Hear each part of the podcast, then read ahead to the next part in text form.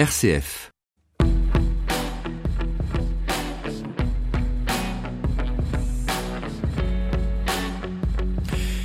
Coup d'envoi ce soir de la Coupe du Monde de football, mais après celle des hommes, cette fois c'est celle des femmes. Pendant un mois, les meilleures joueuses seront en France pour disputer cette compétition. On en parle longuement dans ce décryptage. La crise de la droite française après les européennes, démission de Laurent Wauquiez, départ de Valérie Pécresse, que faut-il en penser Analyse dans cette émission. Et puis, retour sur le cas des djihadistes français condamnés à mort en Irak. Ont-ils eu un procès équitable Que posent comme problème ces euh, jugements prononcés euh, dans un autre pays que la France? Nous essaierons d'y répondre avec une avocate dans Décryptage. Décryptage, Jean-Baptiste Labeur.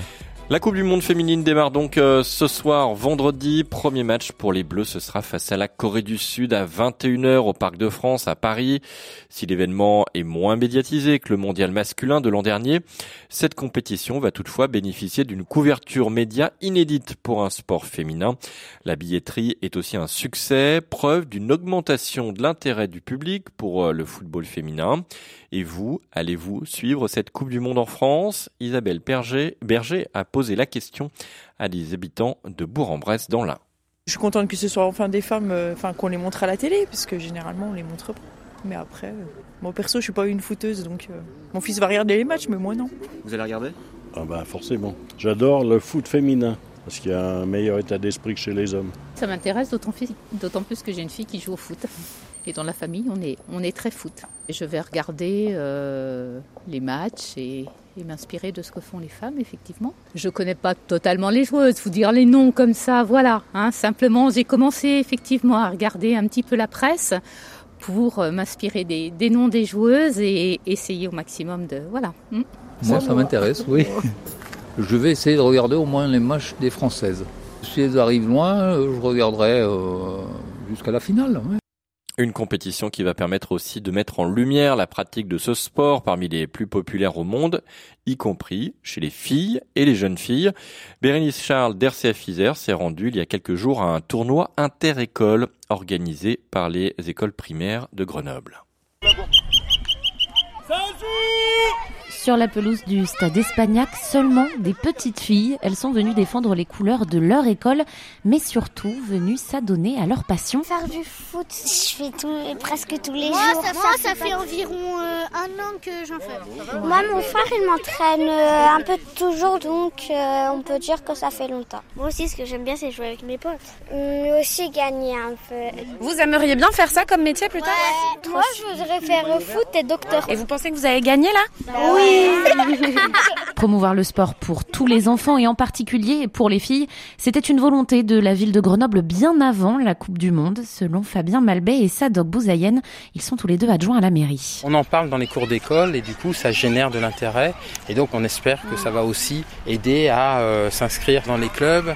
On a mis tous les moyens dans le développement du sport féminin dès l'école, dans toutes les disciplines. La mixité, elle est aussi importante que donner un gymnase ou un équipement. Mais pour arriver à l'égalité entre les joueuses et les joueurs, on va dire qu'il reste encore du chemin. Ça qui est nul, c'est que les garçons gagnent plus de sous que les filles.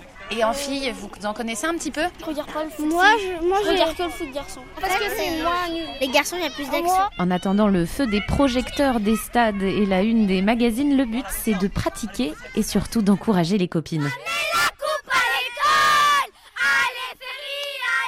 Reportage de Bérénice Charles d'RCF Isère. Alors on l'a entendu, il y a encore du chemin à faire entre les hommes et les femmes côté football. Jeudi, Stéphanie Gallet recevait dans la matinale RCF Melissa Plaza, ancienne joueuse de haut niveau, devenue psychologue du sport et très engagée sur la question de l'égalité homme-femme dans les pratiques sportives. Elle nous explique qu'il y a encore beaucoup de choses à faire. Tout n'est pas encore rose avec le foot féminin. C'est très loin d'être euh, d'être. C'est vrai que quand j'ai eu signé mon premier contrat professionnel, je mets des guillemets parce que c'est très loin d'être un contrat professionnel dans les faits comme comme financièrement parlant. Mais c'est vrai que En fait, euh, ça, ça a été très compliqué. Moi, je pensais que le plus dur était derrière moi en signant ce contrat. Je pensais que j'étais arrivée au sommet. Vous savez, vous avez travaillé toute votre jeunesse. Vous avez fait des sports-études. Vous avez jamais pris de vacances. Vous n'avez pas fait de sortie avec les copines. Vous avez tout ça. C'était pas une vie tout à fait normale, si je puis dire, d'adolescente. Mais quand vous arrivez tout en haut et que vous pensez que le plus dur est derrière vous et que vous découvrez encore que le combat ne fait que commencer, là, ça devient très difficile. Ouais. Alors, il y a beaucoup de choses qui sont très difficiles. Hein. Euh, Peut-être commencer par ce qui m'a le plus surpris, c'est la question du, du, collectif. Et effectivement, depuis que vous parlez, là, depuis le début de l'entretien, vous n'avez pas évoqué la, la joie d'être en équipe. Ça a été compliqué. Il y, a, il y, a, très peu de collectifs dans ce que vous nous racontez dans votre livre. C'est pas que ça n'existe pas, c'est juste que c'est très difficile à créer. Euh, c'est vrai que c'est un peu loin de l'image idyllique qu'on a du mmh. sport de haut niveau, mais en, en réalité, c'est aussi ça, le sport de haut niveau. Marion Bartoli, qui est passée il y a pas longtemps euh, pour son livre à la télé, quand je l'écoutais, c'est vrai que je, me faisais la remarque, je me disais qu'on qu se ressemblait, qu'on avait vécu les mêmes choses. Et c'est vrai que plus vous êtes atypique, et plus vous suscitez aussi la jalousie, mais un petit peu comme dans notre société française en fait. Et donc du coup, euh, nécessairement, bah, les relations euh, amicales, les belles rencontres sont rares. Par contre, quand elles existent, euh, elles sont d'autant plus précieuses. Euh, J'ai rencontré moi dans, dans, et je le raconte aussi après à l'Olympique Lyonnais, parce que l'idée n'était pas de dresser qu'un tableau noir, mais de dresser aussi un tableau positif et de rendre, de saluer en fait toutes les joueuses formidables que j'ai rencontrées par la suite, qui m'ont euh, inspiré, qui m'ont euh, montré ce que c'était que d'être une footballeuse professionnelle et montrer qu'on pouvait être euh, intelligente individuellement et collectivement et donc gagner des titres. Et pour que... être intelligente collectivement, il faut des coachs, il faut des managers qui, qui eux-mêmes intelligents oui, oui, je crois que c'est essentiel, bien sûr, euh, bien sûr. Mais en entreprise, ils ont très bien compris ça. Hein. Ils savent très bien que vous pouvez pas avoir euh, des managers euh, tyranniques euh, pour arriver à ou alors ça dure pas longtemps. Mmh. donc, bien sûr qu'il faut de l'intelligence. Il faut de l'intelligence pour évoluer en, en, société, pour évoluer en collectif. Qui plus est quand on vit H24 ensemble, parce que là, on, on parle de voilà, on s'entraîne deux fois par jour, on mange ensemble le midi, on fait les soins ensemble, le week-end on part ensemble, la, la semaine on part en Ligue des Champions ensemble. On vit H24 ensemble. Donc, si vous n'avez pas un minimum d'intelligence, de savoir-vivre et de règles qui permettent de poser un cadre fixe et donc d'éviter les dérives, eh bien effectivement c'est très compliqué. Alors en football, il y a aussi le corps qui souffre, qui est maltraité, vous en savez quelque chose? Oui, il souffre à double titre. Alors bien sûr, il y a la souffrance euh, physique endurée par la répétition des entraînements, des efforts, parce que ce qu'on demande à ce corps, euh, c'est quelque chose quelque part d'inhumain de, s'entraîner comme ça pendant des années et des années depuis notre plus jeune âge. Après, on est plus ou moins égaux devant bah, devant les blessures. Moi, moi, j'ai eu, j'ai été très blessée. J'ai eu beaucoup de blessures, notamment au niveau des genoux. Et puis il y a les blessures euh, moins visibles, les blessures, j'allais dire de l'âme, les blessures les blessures de la tête et du, et cœur. Euh, je parle de ces injonctions incompatibles que j'ai tenté toute ma jeune carrière de résoudre euh, en vain parce que parce qu'elles sont insolubles en fait. Euh, vous pouvez pas résoudre ces injonctions incompatibles entre euh, les injonctions faites par le sport de haut niveau, c'est-à-dire vous devez être puissante, endurante, euh, euh, rapide et donc nécessairement musclée, et puis correspondre dans un même temps au, au, à l'idéal de beauté féminin qui est prôné dans notre société occidentale, c'est-à-dire être une femme svelte, musclée, mais surtout pas trop parce qu'il faudrait pas ressembler à des hommes, et puis et puis avoir des formes stéréotypées, donc de la poitrine, des fesses bombées mais quand vous faites 13% de masse grasse, vous n'avez pas de sein, hein, en fait. Mm. Hein. Donc c'est juste normal. Et aujourd'hui encore, c'est très difficile. Et, et j'entendais euh, euh, il y a pas longtemps euh, mon, ancienne coéquipière Amandine Henry euh, prendre la parole face à Léa Salamé euh, et, et, pour dire tout de suite se justifier que oui elles sont footballeuses mais que avant tout elles restent des femmes et elles sont féminines et coquettes. C'est insupportable de devoir se justifier. Mais bien sûr que c'est insupportable et je la blâme pas du tout. Je veux dire, je, je comprends, je comprends euh, parce que je l'ai vécu, parce que j'ai été la première à dire que je restais féminine même si j'étais joueuse. Et c'est insupportable d'entendre de, encore, euh, enfin d'avoir encore ce besoin de se justifier parce que finalement être féminine c'est notre droit d'entrée dans ce milieu. C'est notre code part à la médiatisation. Il y a que comme ça en fait qu'on peut exister. On peut pas exister juste pour nos, nos performances. Il faut en plus qu'on soit féminine, donc désirée et désirable pour que ces messieurs aient envie de nous regarder. Et c'est terrible en fait. Moi j'ai compris que c'était surtout pas comme ça qu'il fallait qu'on parle de nous, puisqu'on n'était pas là pour être jolie, on est là pour être performante sur le terrain. Et ça, je l'ai compris que plus tard. Aujourd'hui, le foot, c'est un sport pour tous? Ça y est, c'est admis? Non. Non? Pas du tout. C'est pas encore une évidence? C'est pas du tout une évidence. J'entends encore trop de, de, de, parents me dire que bah, dans la cour de l'école, leur petite fille n'a pas le droit de jouer au foot parce que les garçons ne veulent pas. Je vois encore sur les réseaux sociaux des papas euh, me taguer en me disant euh, euh, ma fille joue dans une équipe de garçons, mais le coach lui a dit qu'elle rentrerait que quand il y aurait 3-0 à la mi-temps. Donc on, on voit bien que les mentalités ont peine à bouger et que le football particulièrement est un bastion du sexisme dans, dans, dans, lequel les attitudes sexistes, les propos misogynes ont encore tout à fait leur place et sont jamais remis en question. Donc on a encore beaucoup de choses à faire. Ça avance. On a de plus en plus de licenciés. On revient de loin quand même. On revient de loin, bien sûr. Les femmes ont le droit de jouer au football depuis mars 70, donc ça, faut quand même le rappeler. C'était hier, en fait. Et, là, il y a un engouement autour de, de la oui, Coupe du Monde. Il y a un vrai engouement. Il y a, bon, déjà, y a on, une va médiatisation. Être on va être médiatisé pour la première, première fois ça. sur des grandes chaînes, et c'est formidable. TF1, Canal+. TF1, Canal+. Les billets, euh, la moitié, plus de la moitié des billets ont été vendus, donc signe que les gens sont en attente d'autres choses et ont envie aussi de voir des, femmes jouer au foot. Néanmoins, il faut surtout pas euh, penser que le combat est gagné d'avance parce que euh, il faut toujours être extrêmement vigilante et c'est des choses sur lesquelles il faut sans arrêt, sans arrêt travailler pour changer les mentalités en profondeur et, et ça fait partie au même titre que d'autres droits fondamentaux euh, des femmes qui sont sans arrêt remis en question. Donc ça veut bien dire que les libertés des femmes et, et notamment le, le, contrôle des corps, euh, c'est quelque chose euh, qui est fondamental et qui doit sans arrêt être défendu et par tout le monde. Mélissa Plaza, la Coupe du Monde commence. Qu'est-ce que ça représente pour une joueuse? Bah, c'est la consécration. Hein. Je, je, je, reprends les mots de d'Élise Boussaglia qui disait euh, il n'y a pas longtemps, c'est la consécration. Et je pense qu'elle a totalement raison parce que effectivement, toute notre vie, on s'entraîne pour ça.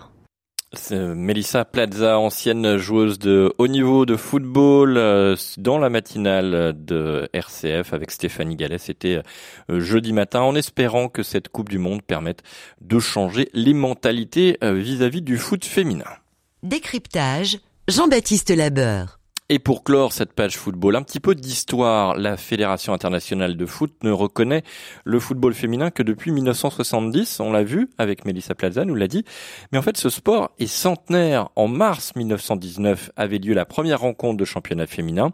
On était après la guerre, les femmes avaient pris la place des hommes à l'usine et dans les champs.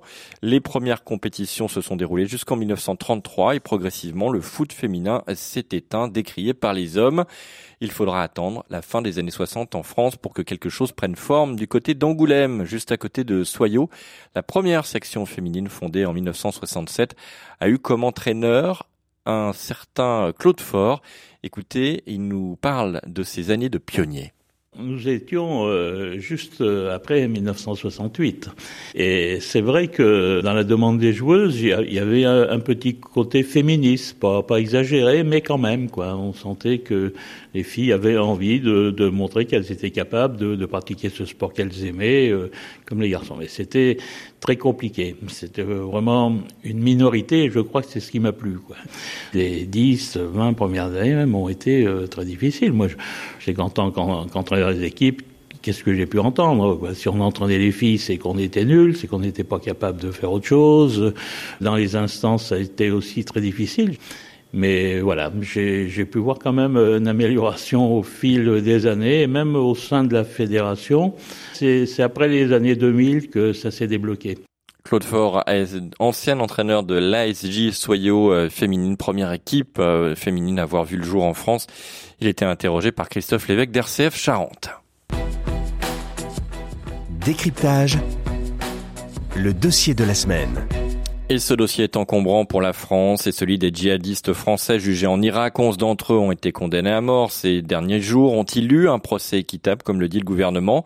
Pas pour les ONG de défense des droits de l'homme, ni pour de nombreux pénalistes français. 44 d'entre eux ont signé cette semaine une tribune dénonçant la situation. Le gouvernement est confronté à un dilemme. Pas question de juger les ressortissants sur son sol, mais il ne veut pas que l'Irak les condamne à mort. L'abolition de la peine capitale étant une constante de la diplomatie française. Le Quai d'Orsay assure donc intervenir au plus haut niveau pour éviter qu'il ne soit pendu, tout en soulignant que la justice irakienne assure des procès équitables, mais sans chercher à minimiser ni excuser ces terroristes condamnés. Qu'est-ce qu'il pose fondamentalement problème avec ces procès? Eh bien, nous avons posé la question à Clémence Bechtart, avocate au barreau de Paris. Elle est aussi spécialiste en droit pénal international et coordonne le groupe d'action judiciaire de la Fédération internationale des droits de l'homme. Il faut rappeler que hum, ces procès expéditifs qui ont été dénoncés, puisque se pose d'abord le problème des condamnations à la peine de mort, mais également les caractères inéquitables de ces procès, ces procès expéditifs euh, ne permettront pas en Irak d'établir une quelconque vérité judiciaire sur la participation exacte euh, de ces djihadistes à des crimes commis, que ce soit au regard des infractions terroristes et encore moins puisqu'ils ne sont pas poursuivis pour cela en Irak, au regard des éventuels crimes contre l'humanité qui auraient pu être perpétrés, c'est-à-dire les crimes contre les populations civiles en Irak et en Syrie. Euh, et ça, ça renvoie au, caractère inéquitable. C'est-à-dire que quand on dit que ces procès sont expéditifs et qu'ils ne respectent pas le droit à un procès équitable, c'est d'abord que les droits de la défense ne sont pas respectés, mais c'est aussi que les dossiers d'accusation sont très minces très faible. On le voit, des procès qui se déroulent euh, en quelques heures, parfois en quelques minutes, ne permettent pas d'étayer euh, un dossier d'accusation euh, dont on pourrait faire ressortir une vérité judiciaire, parce qu'il faut rappeler que dans un procès pénal, la vertu aussi d'un procès pénal, c'est le caractère pédagogique d'un tel procès qui permet aussi de, de, mettre en lumière et de donner une vérité judiciaire qui peut ensuite résonner et alimenter un débat public dans la société. Une vérité judiciaire aussi bien pour les accusés que pour les victimes.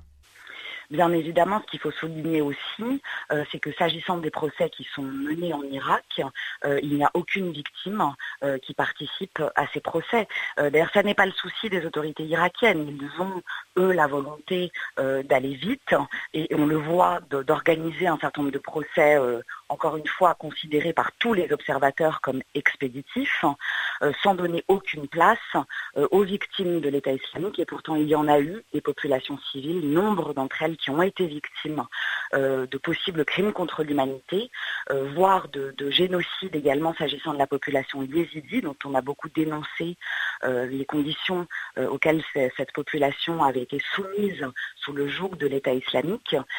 et donc, il n'y a aucune place devant la justice irakienne euh, pour mettre en lumière euh, la réalité de ces crimes euh, au cours de, procès dont, c'est encore une fois la vertu et dont ça devrait être la vertu. En clair, on se priverait de la possibilité de comprendre, de mieux comprendre le fonctionnement du groupe État islamique, de l'enchaînement des événements, des responsabilités de chacun de ses membres? Oui, et c'est la raison pour laquelle euh, l'AIFIDH, euh, avec d'autres organisations, hein, a, appelé euh, les États occidentaux dont les ressortissants avaient pu rejoindre les rangs de l'État islamique en Irak et en Syrie à prendre leurs responsabilités, à les rapatrier et à les juger selon d'abord les règles du procès équitable, mais aussi précisément pour qu'une telle vérité puisse sortir de ces procès.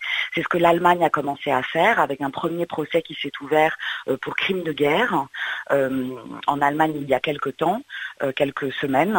Euh, ce procès va durer deux ans, donc c'est pour vous dire euh, qu'il y a aussi un espoir là avec une victime, une femme yézidi qui participe à ce procès, qui est plaignante et qui participe donc à, à, ce procès. il y a donc là un espoir que sorte une vérité et ça renvoie aussi à la responsabilité de ces États. Il est important, je pense, pour nos sociétés de comprendre aussi pourquoi des ressortissants européens et notamment français sont partis en nombre euh, rejoindre les rangs de l'État islamique en Syrie et en Irak. C'est ce que ces procès pourraient également contribuer à mettre en lumière. L'une des options possibles, ce serait euh, la mise en place d'une juridiction internationale sur ces euh, crimes? Il y a des discussions en cours au niveau des Nations Unies avec une première proposition qui a été présentée par la, Suède, les autorités suédoises rejointes par d'autres États comme les Pays-Bas pour la création d'un tribunal euh, spécial ad hoc, euh, un tribunal international qui serait chargé de juger euh, les crimes commis par l'État islamique. C'est une proposition qui récemment a connu un soutien renforcé, y compris de la France, pour des raisons évidentes, c'est-à-dire que la France ne souhaite pas rapatrier ses ressortissants et verrait donc d'un bon œil, surtout quand on sait que les autorités irakiennes prononcent la peine de mort hein, contre des ressortissants français, verrait d'un bon œil qu'un tel tribunal soit mis en place.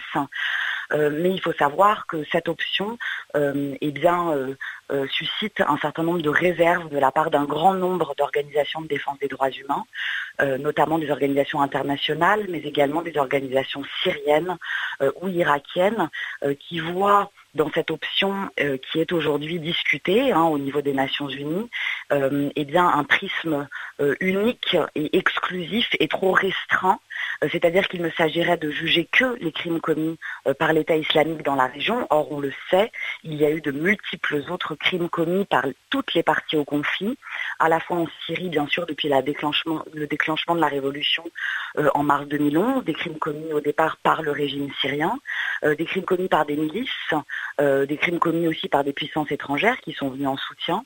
Euh, donc il y a tout ce, type de responsabilité euh, qui serait complètement occulté dans cette solution qui est présentée aujourd'hui, qui ne parle encore une fois que euh, des crimes de l'État islamique et qui met de côté tous les autres crimes qui ont été commis dans le même temps, hein, puisqu'on parle de la même séquence, c'est-à-dire des crimes commis en Syrie et en Irak depuis 2011 et jusqu'à encore aujourd'hui. Clémence Bechtart, coordinatrice du groupe d'action judiciaire de la Fédération internationale des droits de l'homme et avocate au barreau de Paris. Décryptage. Retour sur l'actualité de la semaine sur RCF. Les victoires, elles sont collectives. Les défaites, elles sont solitaires. C'est comme ça. Et il faut que je prenne mes responsabilités. Ma décision ce soir, c'est une décision qui est mûrement réfléchie. J'ai décidé de prendre du recul. Et pour répondre à votre question, je me retire de mes fonctions de président des Républicains.